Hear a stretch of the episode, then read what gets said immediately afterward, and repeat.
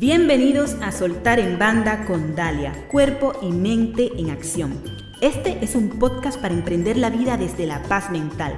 Hablamos sobre transformación y excelencia, sobre hábitos y principios para alcanzar la grandeza personal y empresarial, viviendo desde dentro hacia afuera las cinco plenitudes, física, mental, emocional, intuitiva y espiritual. Herramientas y estrategias que te ayudarán a vivir conscientemente tu energía personal.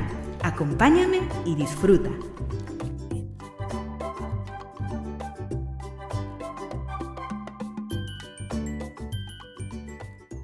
En el episodio anterior hablé sobre el mindset, la mentalidad. Hoy voy a hablarte sobre el segundo imperio interior, según Robin Sharma, o como nos lo define en el libro El líder interior su autor Ramón Maurel, la segunda fortaleza interior, que es la fortaleza emocional. La mentalidad y el corazón son dos áreas de nuestras vidas sobre las que tenemos influencia y dominio. Sin un enfoque en nuestra mente y nuestro corazón, es fácil dejarse influir, dejarse empujar y alejarnos de lo que más importa. Nuestro corazón y emociones nos controlan y si no trabajamos en este imperio, podemos terminar afectando a los otros tres imperios. Las emociones también están relacionadas con la salud física y mental. Si dices, me siento bien, experimentarás bienestar y salud. Si afirmas, me siento sano, mejoras tu salud. Y si por el contrario manifiestas que te sientes solo, experimentarás soledad. Trabajar en nuestro heartset, en la emocionalidad, es vital para el crecimiento general de nuestra inteligencia emocional. Cuando hablamos de heartset, de emocionalidad, lo definimos como el conjunto de emociones, de estados emocionales, de sensaciones sostenidas por una persona que definen cómo respondemos emocionalmente a las situaciones. Hablar de Heartset es hablar de todo aquello que haces para elevar tu inteligencia emocional, de conocer la teoría y en la práctica poner en acción técnicas de regulación emocional, de cómo te gestionas para liberar emociones tóxicas y las emociones atrapadas, de curar tus heridas, de elevar tu coeficiente emocional.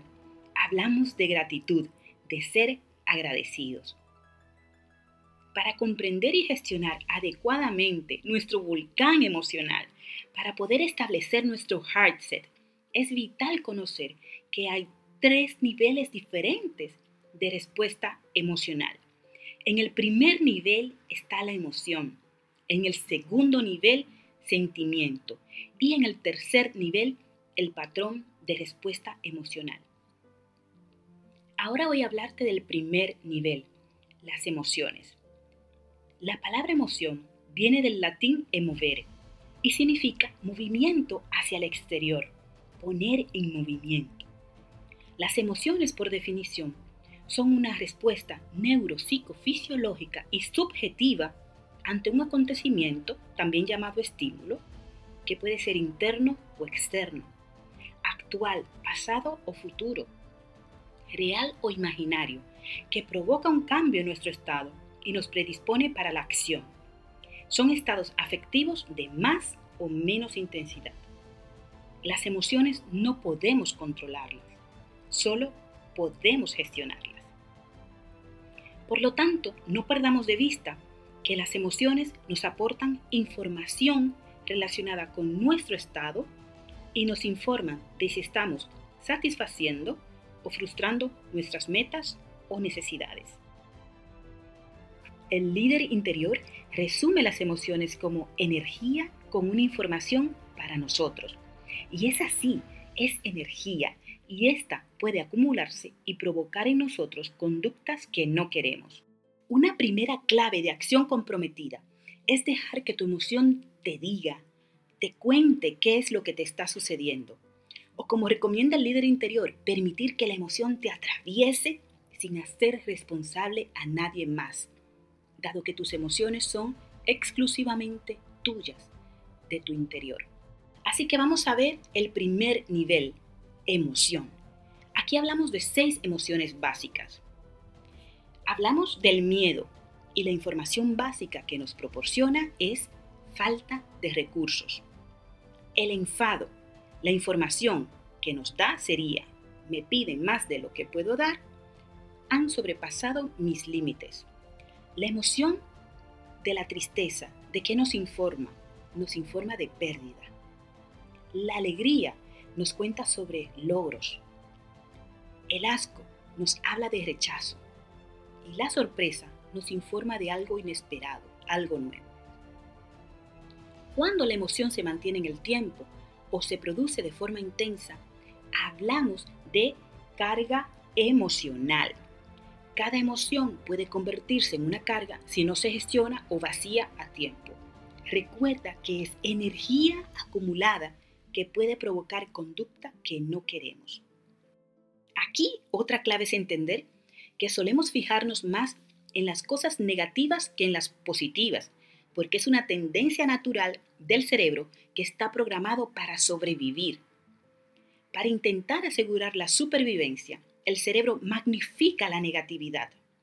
Así que, para recuperar un equilibrio más objetivo de lo bueno y lo malo en tu vida, es necesario aprender a disipar la química negativa que produce las emociones menos agradables, las emociones negativas. Si estás triste o de mal humor, tira de la regla de los 90 segundos. Esto tiene su explicación. Fisiológicamente, cuando nos invade una emoción negativa, el cuerpo suele tardar unos 90 segundos en procesar las hormonas del estrés y recuperar su estado normal. Pero si al cabo de ese tiempo tú sigues pensando en lo que te enfada, en lo que te entristece o te da miedo, repites el proceso fisiológico y te quedas atrapado en un círculo vicioso. Así que cuando seas presa de un sentimiento negativo que no te resulte útil, déjate invadir durante ese breve momento y no pienses, solo siente la emoción. Deja que te atraviese. Pero en cuanto sientas que esa emoción disminuye, céntrate deliberadamente en cosas positivas para ayudar a disipar la química negativa que se ha generado con el pensamiento negativo.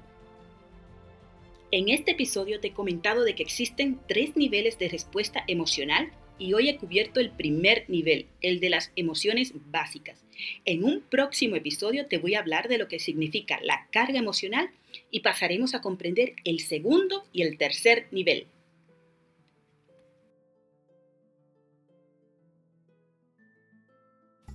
Este episodio llegó a su final. No te olvides suscribirte para recibir el mejor contenido para emprender desde la paz mental.